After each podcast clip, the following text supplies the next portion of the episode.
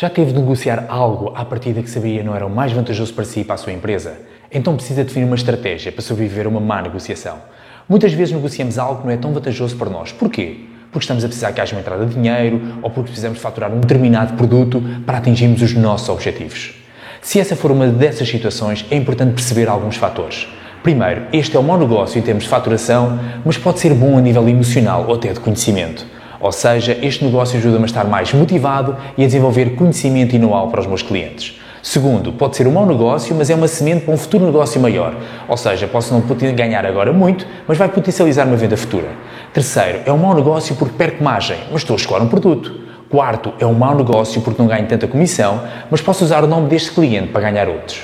Por isso é necessário avaliar bem, porque pode ser uma má negociação face aos pressupostos iniciais, mas após esta análise e se há algo a ganhar é seguir em frente. Se gostou destas dicas e quer saber mais sobre este assunto, clique no link da descrição. Boas semanas com muitas e boas negociações.